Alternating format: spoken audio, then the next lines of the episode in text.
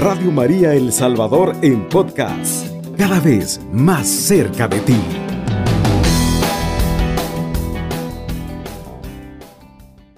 ¿Cómo me ayudan las bienaventuranzas en mi camino hacia la santidad? ¿Cómo podemos ir viendo las aventuranzas? ¿Dónde encontramos las bienaventuranzas? Si usted se recuerda, está en el Evangelio de San Mateo en el capítulo 5 en el Evangelio de San Mateo capítulo 5 están las bienaventuranzas. ¿Cómo podemos nosotros saber aprovechar cada una de las bienaventuranzas para poder llegar a la santidad?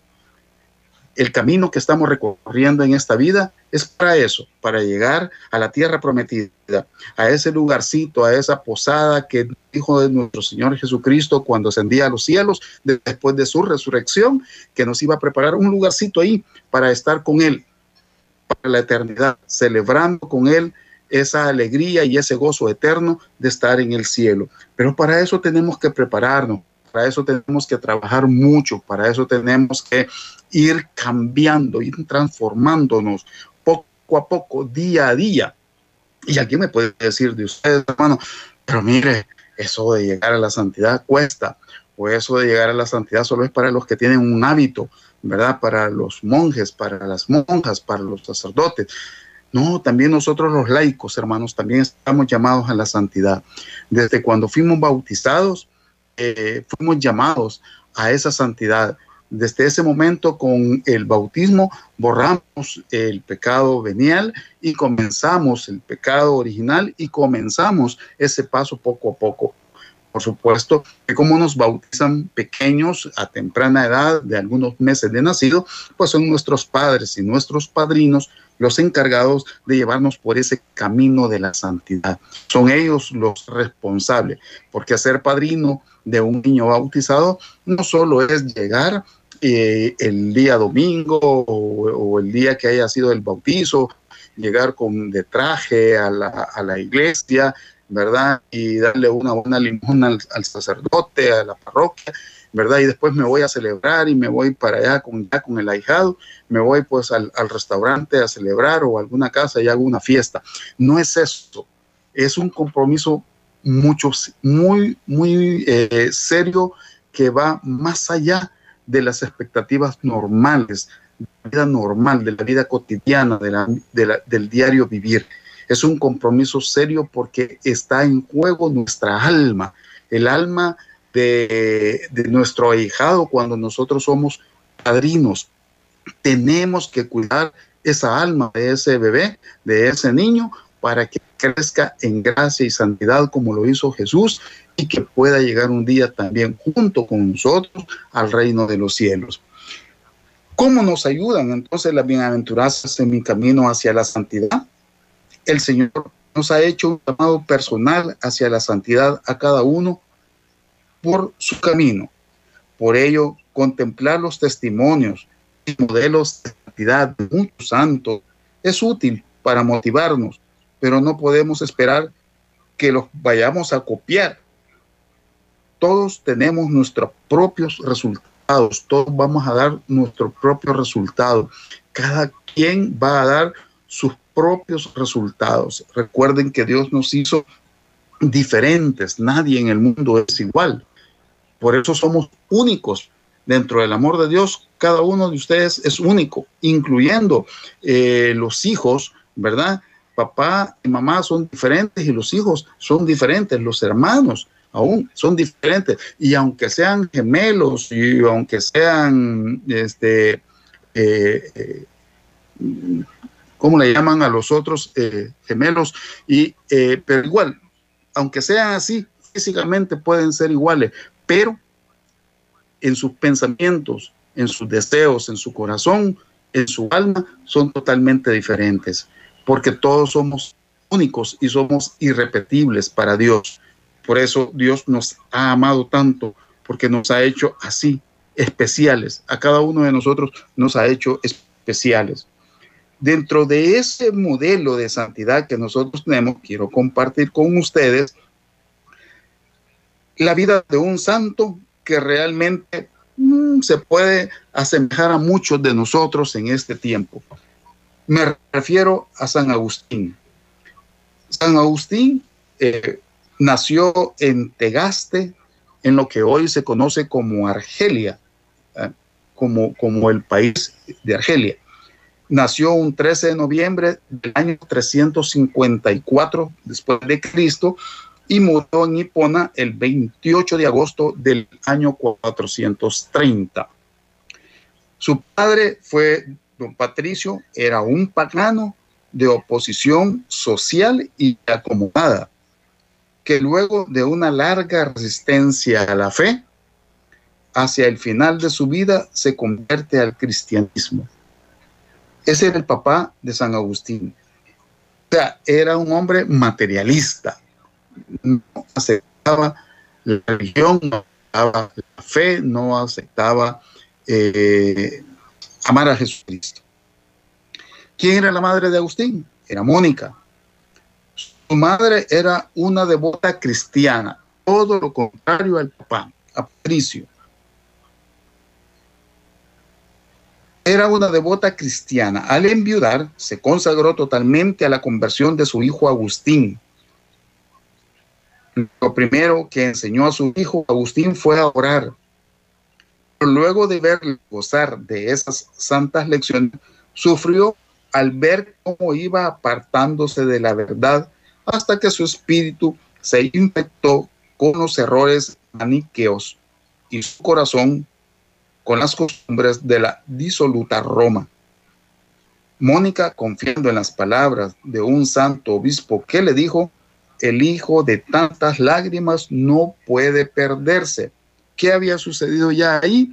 Ya Agustín ya era mayor de edad eh, y se había ido, se había descarrilado, había seguido prácticamente los pasos de su papá, de Patricio, ¿verdad? Y Agustín ya andaba en esa época en las cantinas, tomando, eh, con mujeres, en los burdeles, ¿verdad? No, no rezaba, no oraba, todo lo que su mamá había enseñado desde pequeño, ya lo había olvidado, se olvidó de orar y de buscar a Dios.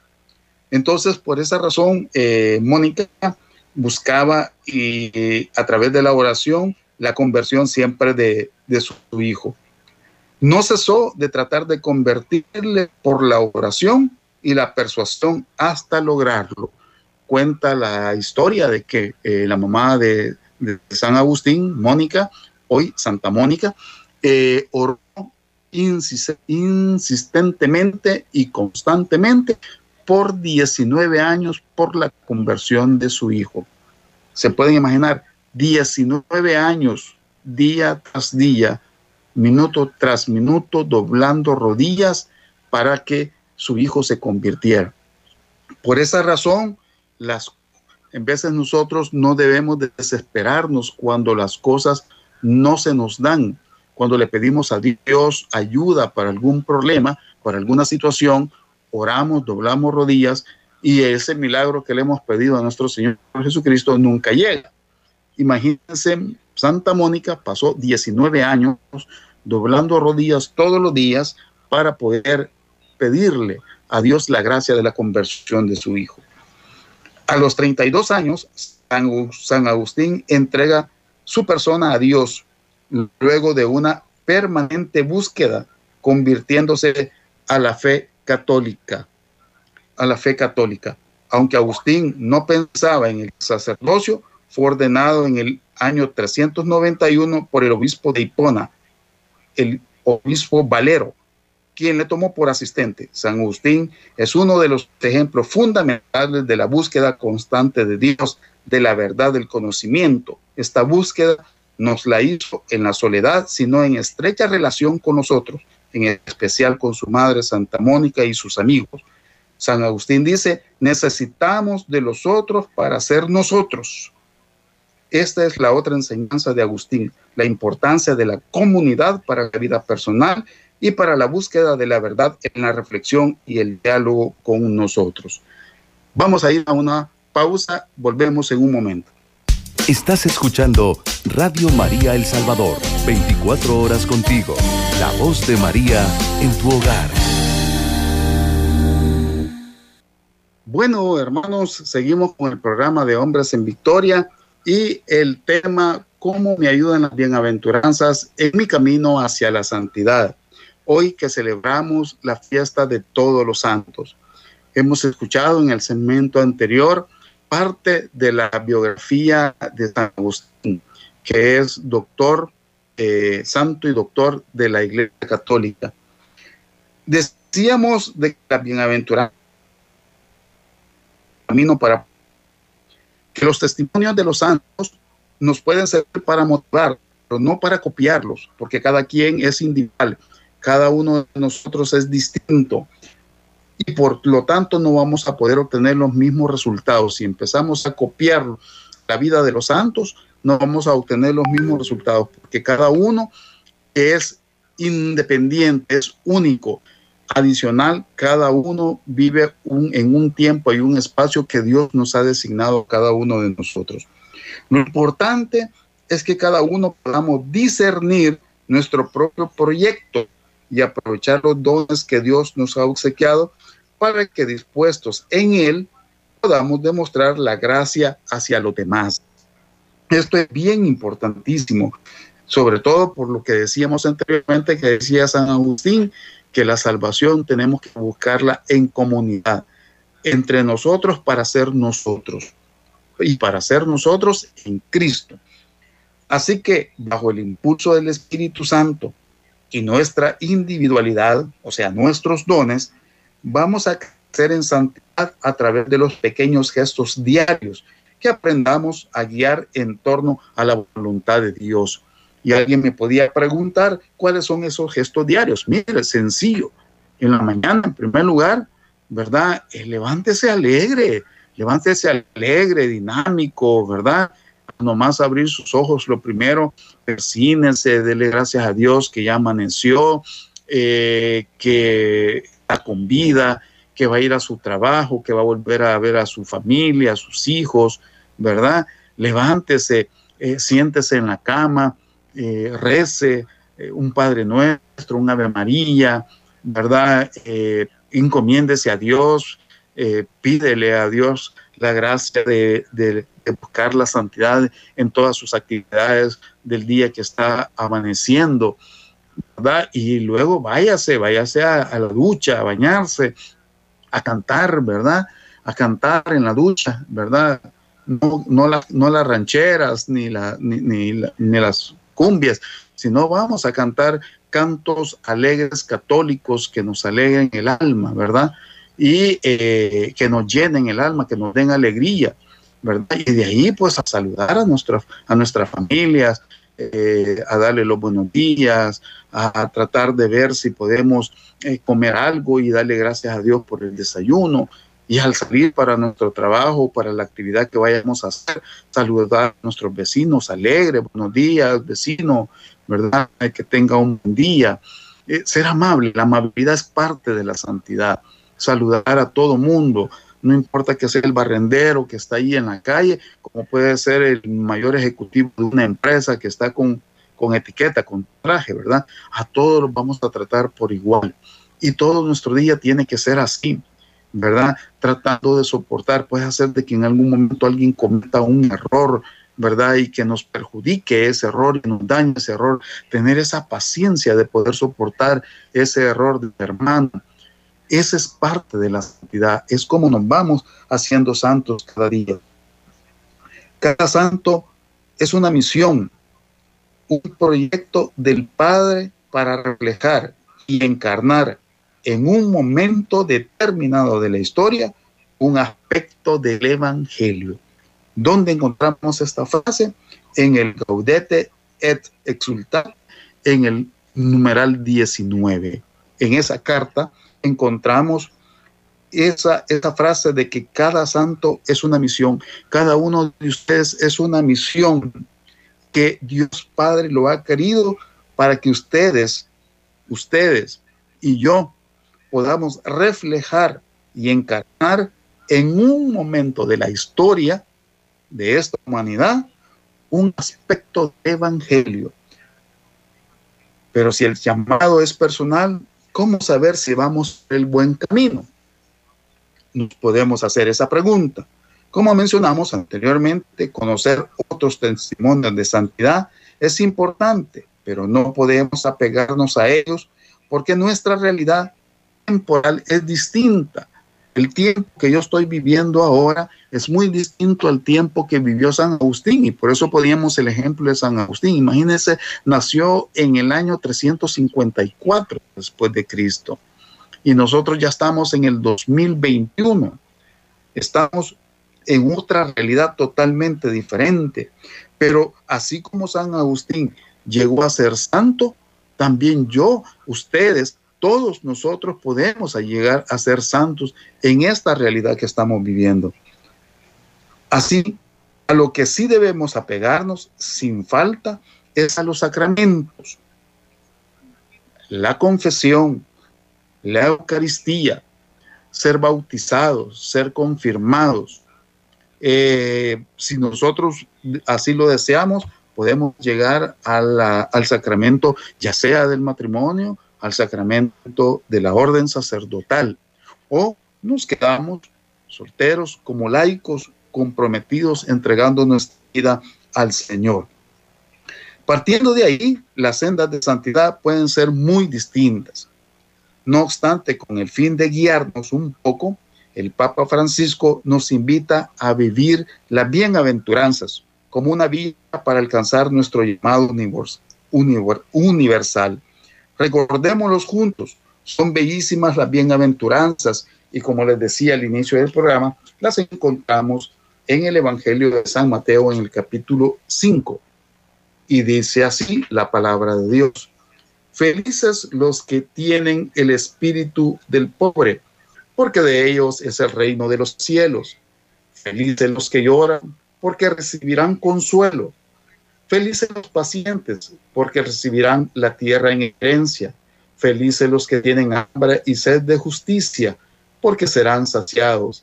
Felices los compasivos, porque obtendrán misericordia. Felices los de corazón limpio, porque verán a Dios. Felices los que trabajan por la paz, porque serán reconocidos como hijos de Dios. Felices los que son perseguidos por causa del bien, porque de ellos es el reino de los cielos. Felices ustedes cuando por causa mía los insulten, los persigan y les levanten toda clase de calumnias.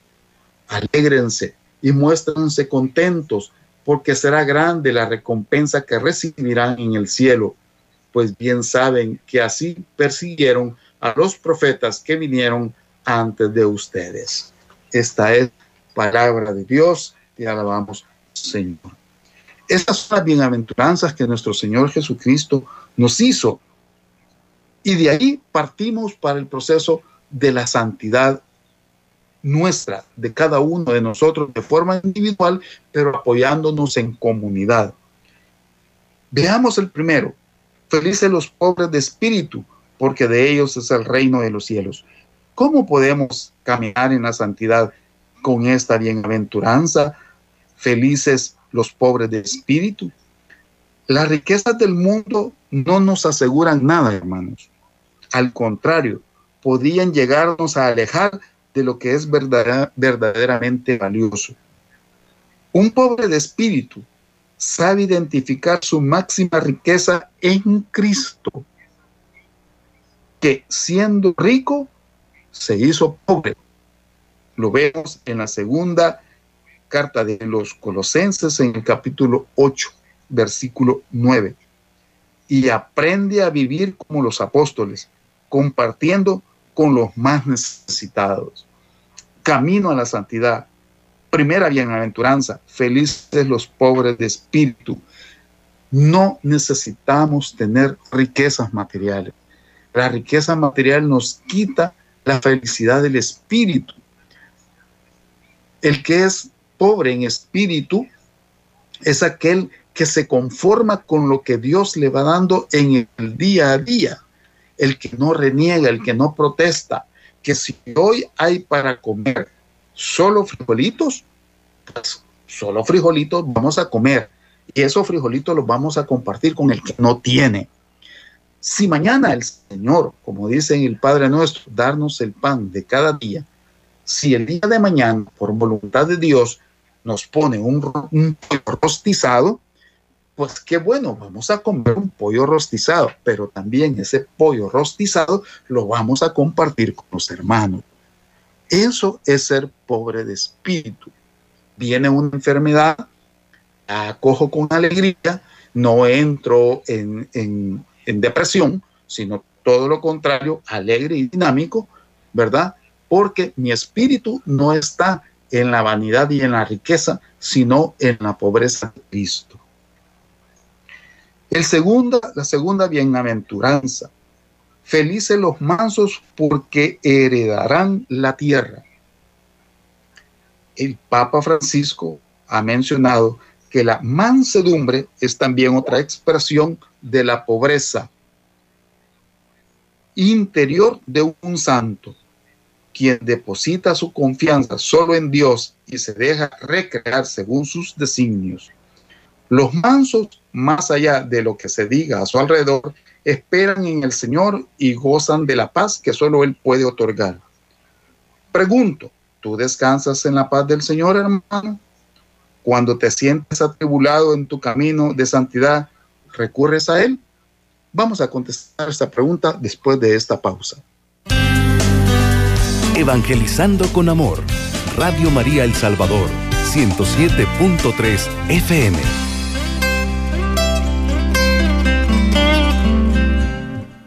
Bueno, ahí estamos de nuevo, ya en nuestro programa de Hombres en Victoria, con el tema ¿Cómo me ayudan las bienaventuranzas en mi camino hacia la santidad?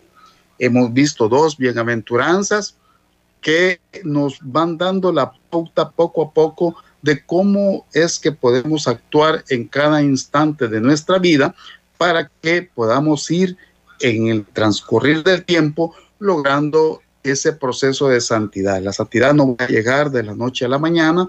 Somos hombres, la carne es débil, pero como dice la palabra de Dios, estar atentos, alerta, porque el espíritu desea, pero la carne es débil. Así que eh, vamos poco a poco viendo a través de las bienaventuranzas cómo podemos iniciar nosotros en este tiempo eh, tan difícil nuestro proceso de santidad. Si usted tiene alguna experiencia, pues puede compartirla con nosotros llamando a nuestra radio. Veíamos el tercer, vamos a ver el tercer, eh, la tercera bienaventuranza que dice, felices los que lloran porque ellos serán consolados. Quienes sufren y lloran por perseguir la obra de Jesús serán consolados por él. De esta forma podremos encontrar la fortaleza necesaria para compartir y buscar el alivio del sufrimiento ajeno en un acto de caridad por nuestro prójimo. Ten presente que en tus momentos más profundos de tristeza, el Señor está siempre dispuesto a consolarte. Hay muchas veces a nosotros nos cuesta, y aquí quizás en este momento de los que lloran y serán consolados, parte de la santidad también es en algún momento cuando sufrimos o tenemos el sufrimiento a causa de una enfermedad grave, terminal, de uno de nuestros familiares más allegados, eh, una madre, un padre, un hermano, ¿verdad? Un abuelo, que está sufriendo y en ese momento nosotros también sufrimos, ¿verdad? Sufrimos. Ese dolor que nace del corazón, eh, ese sentimiento que, que, que vamos por la persona que está sufriendo, Dios la valora, Dios la valora y ahí es donde viene la promesa de nuestro Señor Jesucristo, porque ese dolor va a desaparecer un día cuando estemos en el reino de los cielos. Ya no más enfermedades, ya no más pandemias, ya no más eh, guerras, ya no más asaltos, ya no más robos, eh, ya no más corrupción, eh, ya no más extorsiones. Vamos, va a desaparecer todo ese dolor, ¿verdad? De los que sufrimos, que es un sufrimiento que se lo ofrecemos a Cristo, ¿verdad? Cuando nosotros sufrimos sin protestar, sin renegar, ofreciéndoselo a Cristo por todos los pecadores, nosotros vamos a ser consolados por Cristo en el reino de los cielos. El cuarto, la cuarta bienaventuranza dice, felices los que tienen hambre y sed de justicia, porque quedarán saciados. ¿Cómo nos ayuda esta bienaventuranza en nuestro camino de la santidad? La justicia que se menciona no es la del mundo, que se ve manipulada por los intereses comunes y políticos. Al contrario, esta es una justicia santa que se construye siendo justo en las decisiones diarias que cada uno de nosotros tomamos, especialmente hacia nuestros hermanos oprimidos. Si pensamos en actuar con justicia conforme a los actos de Jesús, seremos seguro daremos un paso más a la, a la santidad. Aquí, cuando nosotros hablamos de justicia, es sobre todo en aquellos momentos en que el salario tiene el salario por un trabajo desarrollado, es el justo. Muchas veces nosotros en algún momento, y yo recuerdo eh, algo vivido que me quedó grabado, ¿verdad? Eh, hace unos años atrás tuve la oportunidad de ir en un paseo con mi familia a Guatemala y yo le compré unas citas de cuero para mm, algunos compañeros de trabajo. Pero al hermano guatemalteco que me las vendió, me dio un precio y como por instinto o por naturaleza, nosotros los salvadoreños siempre eh, pedimos rebaja. Y entonces fui a regatearle, como decimos comúnmente, en el calor salvadoreño. Y le regateé. Entonces eh, me dijo el hermano vendedor Chapín, me decía, mire, se las doy en tanto. Y yo le dije, ah, no, si me las dan tanto, se las llevo, le voy a llevar tantas carteritas. Y me dijo, fíjese que no, porque casi no le gano y todo eso. Entonces al final, no, pero así no, no se las llevo. Le dije, si me las dan tanto, sí se las llevo. Entonces Después que hicimos la transacción, al final, el hermano Chapín terminó diciendo, mira, se la voy a dar, se la voy a vender así como usted dice. Me la vendió. Pero cuando ya veníamos en el camino, mi hijo mayor me dice, usted es injusto. Yo me quedé extrañado y le digo, ¿por qué? Porque usted le pidió rebaja a una persona que le cuesta ganarse la vida. Cuando usted vaya a El Salvador, me dijo, va a los restaurantes, va a los supermercados y usted va a grandes corporaciones que le venden las cosas y usted no llega a pedirle rebaja a nadie, me decía. Usted va a un restaurante a la Gran Villa, va a comer y usted no le dice, mire, eh, eh, ¿cuánto vale el plato de comida? Vale tanto. Usted no se pone a regatear el precio a un restaurante. Entonces, me quedé yo impávido, analizado y le dije yo, mira, siento de que mm, tal vez no fue injusticia porque lo que hice fue como entrar en un proceso de negociación. Pero al final, ¿verdad? Después él aceptó, llegamos a un acuerdo y el acuerdo pues nos llevó a, la venta, a la compraventa del producto. Pero al final, después reflexionando, mi hijo tenía razón. ¿Cuánto le cuesta a un vendedor de la calle vender y ganarse el pan de cada día? Y yo llego y le voy a resgatear el precio, lo hago bajarse del precio. Por supuesto, hay momentos que aquí Dios nos da el discernimiento y sabemos por dónde puede andar el precio, porque puede ser de que un producto, me van a querer vender un producto en 100 dólares cuando sabemos que normalmente vale 10 dólares. Pero si me dice, mire, se lo doy en 10 dólares y yo vengo y le digo, no, si no me lo da en cinco, no se lo llevo, entonces estoy cometiendo injusticia.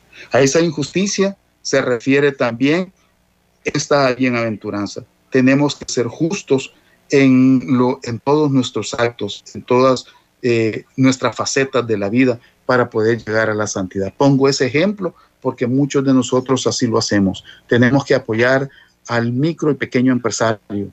¿Y cómo? Dándole el precio justo que realmente necesita.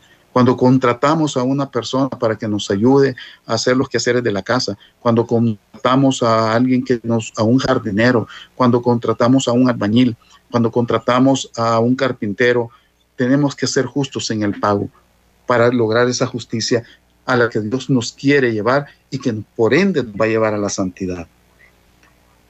El quinto, la quinta bienaventuranza nos dice, felices los misericordiosos porque ellos alcanzarán misericordia. El Papa Francisco menciona que la misericordia tiene dos aspectos. Es dar, ayudar, servir a los otros, pero también es perdonar. Perdonar y comprender. También esto lo encontramos en la carta apostólica del Gaudete et Exultate en el numeral 80. En pocas palabras, para ser santo, trata a tu hermano con el mismo amor con el que te gustaría que a ti te tratasen. De eso se trata esta bienaventuranza. Misericordiosos, felices los misericordiosos porque ellos alcanzarán la misericordia. ¿Qué es la misericordia? Es perdonar, es entender, es comprender, es olvidarnos de las faltas. Nuestro Señor Jesucristo todavía, a través de Santa Faustina, nos ha dejado la devoción a su divina misericordia. Y esa divina misericordia, cuando nosotros leemos a profundidad de qué se trata, eh, esa, esa, esa devoción, ¿verdad? Ese amor hacia la divina misericordia, Jesucristo lo ha dejado sobre todo para los pecadores más empedernidos, para las personas que están más podridas, más negras. Todavía Dios está todavía, Jesucristo todavía está dando la oportunidad de que esas almas se limpien de toda esa pudredumbre que tienen, de tanto pecado. Dios, nuestro Señor Jesucristo es misericordioso. Por ende, nosotros debemos de actuar también en consecuencia con la misma acción de misericordia y de bondad que Cristo tiene para nosotros, también nosotros debemos de actuar con nuestros hermanos. Todo lo que hemos platicado en este programa no es fácil, no es fácil, nos cuesta porque somos egoístas, porque somos soberbios, porque primero yo, segundo yo, tercero yo, y todo tiene que ir hacia mí. Y nos olvidamos que realmente para poder llegar a la santidad y poder eh, estar en el cielo junto con nuestro Señor Jesucristo, tenemos que darnos y donarnos, ¿verdad? Así que es importante también saber perdonar, ayudar y entender. Otro de las bienaventuranzas dice, felices los de corazón limpio, porque ellos verán a Dios. ¿Cómo nos ayuda esta bienaventuranza en el proceso de la santidad? Un corazón limpio, santo, es uno que sabe amar a Dios y al prójimo.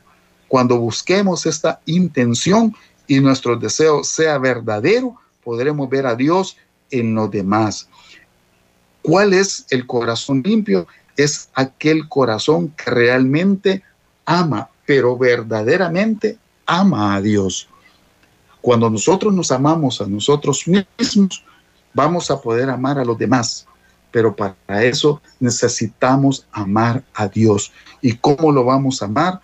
Lo vamos a poder amar verdaderamente, como decía el Evangelio del día de, ayer domingo, hay que amar a Dios con toda nuestra alma, con todo nuestro corazón, con todo nuestro ser, con toda la fuerza.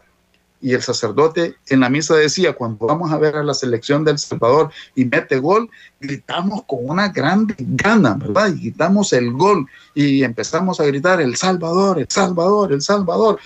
Esa misma intensidad que le ponemos a un partido de fútbol es la misma intensidad que le debemos de poner a Dios.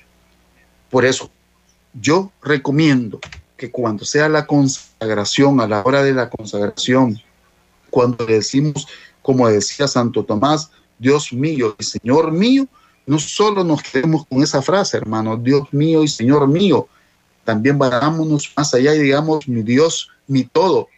Y de ser posible, en ese momento, digámosle, Señor, te amo, pero con fuerza, en nuestro interior, te amo, te amo, te amo, te amo, te amo, te amo, Señor. Que viva, que se sienta en nuestro corazón, que corra ese, ese amor por Cristo en nuestra sangre. Cuando lleguemos a ese punto, realmente vamos a tener un corazón limpio y una mente fresca que nos va a permitir llegar y empezar a abrirnos a la santidad. Hermanos, lastimosamente se nos ha terminado el tiempo, nos hacían falta todavía algunas bienaventuranzas, las vamos a dejar para el próximo programa, pero le dejamos la inquietud Léanse Mateo, eh, el Evangelio de Mateo en el capítulo 5, léanse las bienaventuranzas y busquen la santidad. Esas son formas de poder llegar a la santidad diariamente. Muchísimas gracias por su atención, gracias por estar en este programa de Hombres en Victoria. Si Dios nos lo permite, nos escuchamos dentro de 15 días. Que la gracia de nuestro Señor Jesucristo siempre esté con ustedes. Que pasen muy feliz noche. Alabado sea Jesucristo. Con María por siempre sea alabado. Radio María El Salvador, 107.3 FM, 24 horas.